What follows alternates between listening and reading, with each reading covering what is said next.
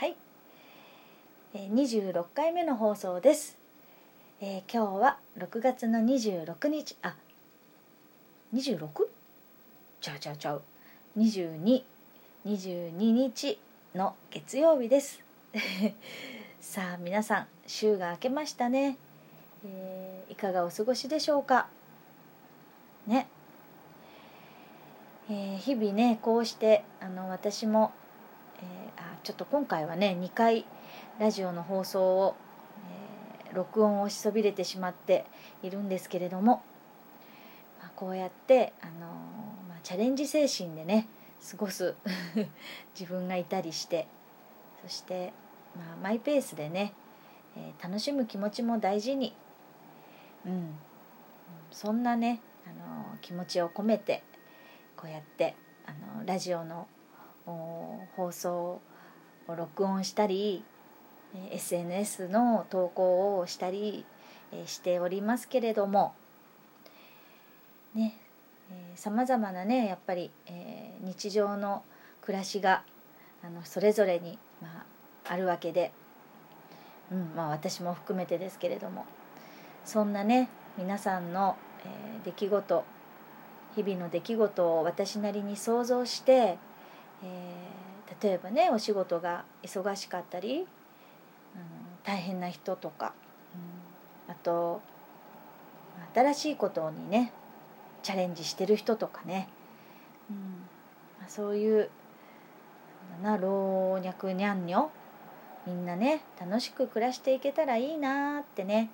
まあ、想像しながら、えー、こうやってえ配信したり SNS 投稿したりしているんですけれども、えそんな中ね今日のニュースは、え都道府県の、あの移動自粛緩和であのたくさんのね人たちが、まあ、各地のま人の出の動きがねあの気になっているっていうニュースでも言ってましたけれどもねで今日の夕方のねニュースでは浅草が出てて、えー、あれはね晴れてたからね晴れてる映像だったからねきっと土曜日だと思うんですけどというのも、えー、土曜日の20日の土曜日は私もあの堀越の同級生の秀夫ちゃんっていう子と一緒に、えー、神社巡りをちょっとしましてねほんと久しぶりに3ヶ月ぶりに外食もしたし、えー、充実した一日が過ごせたんですけど20日の土曜日。で浅草はまあ混んでたら行くのやめよっかあ戻ろうかっていうふうにも言ってたんですけどとりあえず行ってみようって言って浅草の、えー、浅草寺行ったんですけどね、うん、でそこでねあの日本テレビの日テレのね、えー、報道の方にどちらからいらっしゃいましたかって質問されてで都内からですって言ったらあそうですかってあの都道府県の移動自粛緩和であの各地の人の出をねあのまあインタビューしてるところですっていう話だったんですけれどそんなね浅草もねもうガラガラででしてねえっ、ー、とその移動自粛緩和後の初めての土日だったんですよね。でもねすごいガラガラだったんですよ、うん、浅草というとあの私は地元みたいなもんでねあの私の祖父母が浅草の近くなので,、え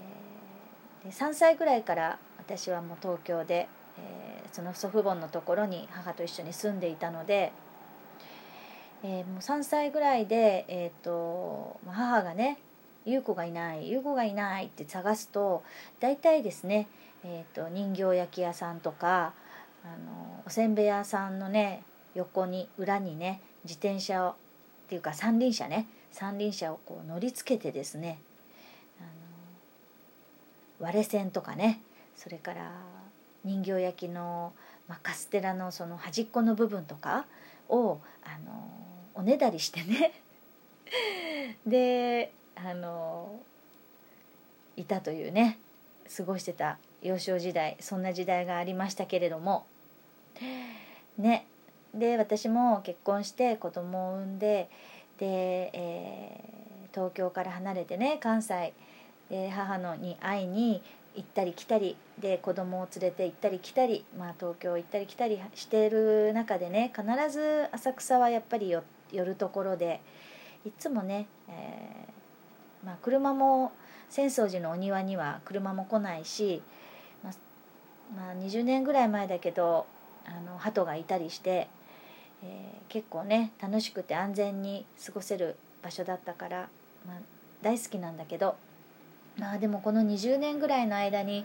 外国人の観光客がすごく増えてすごいにぎわいが、まあ、さらにね増してるんですけど、まあ、いつ行ってももうここ、まあ、10年ぐらいはいつ行ってもまあこん込み込みの込み込みで,、はい、で仲見世通りのねあのお店屋さんのシルバーグレーの粋の粋なあのおばあちゃんもね英語をしゃべるぐらい、ね、本当に外国の方で溢れてて日本人がその中にちょろっといるぐらいでね、うん、仲見世通り歩いてると、あの、いろんな国の言葉がね本当に聞こえてきて、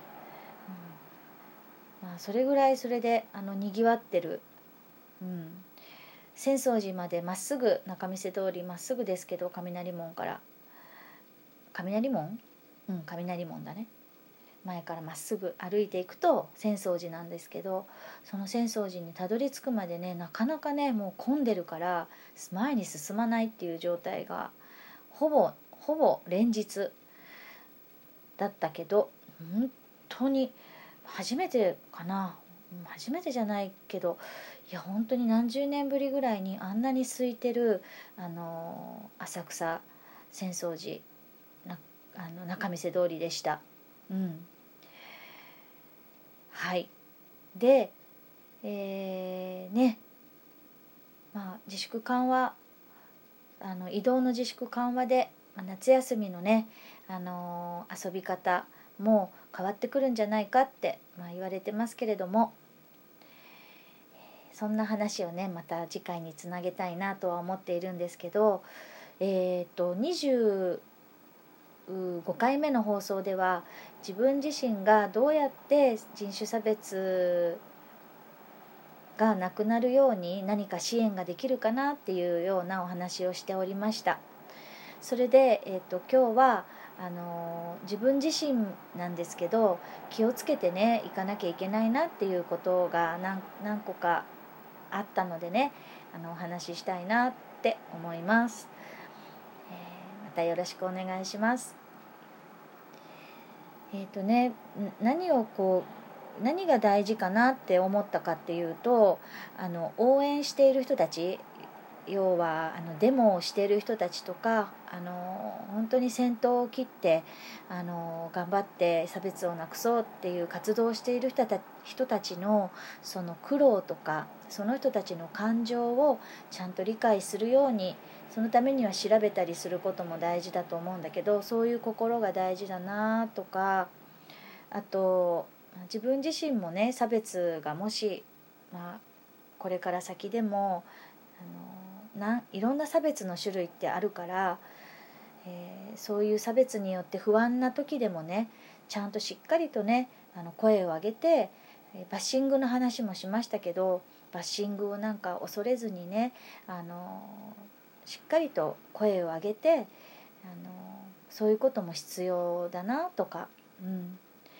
それからあの自分がやっぱりあのなんだろう。自分だけのこのその考えにならずに、うん、できるだけやっぱりこういろいろな人たちの立場、まあ、弱い立場の人もそうだしね、うん、そういう人たちのこともあの理解できるようにいつも心にやっぱ止めとかないとやっぱりあの流されちゃうかなっていうのは思いますね。うん、まあそういうことを言葉にできる勇気を持つこととか、うん、あとそうだな。まあ自分自身の感情とかそういう苦しいことがああることもあると思うんですよ。だからそういう時にももうそういうことも気づきながら自分自身のことも大事にして相手のことも応援することも大事だなとかうん。そう。まあ声を広めることってねなかなか勇気のいることなんでね。はい。でねやっぱり一番はねあの自分自身ですよ。こうなりがちなこととして思うことなんだけどあの自分が無意識にとってる差別的な行動ってきっとあると思うのねで、うん、そうそうこれこれはまた次の回でもお話ししたいなと思いますけれどもそういう差別的な行動を無意識にとってないかなって例えば偏見の目だったりすると思うのね。うん、であとはそうだな欲望から欲望、うん。まあ、自分自身のねそういろんな欲望から来る身勝手さとかあのあとそう一生懸命になるあまりにねあの自分が最も正しいってな思い込んでしあのしまったりとか、うん、あとそうだな差別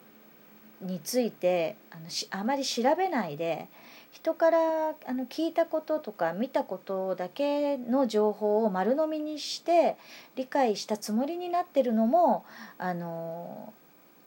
ちょっと間違った伝え方しちゃうかもしれないかなって思ったりそういうことも意識したり、まあ、常にね当たり前のことだけど相手への思いやりとかあの自分の心のケアもしっかり続けてねあの、まあ、完璧を目指すってとかじゃなくって、うん、一歩一歩小さな一歩でもねあの目指すことが大事なんじゃないかなって私は感じてます。聞いてくれてありがとう。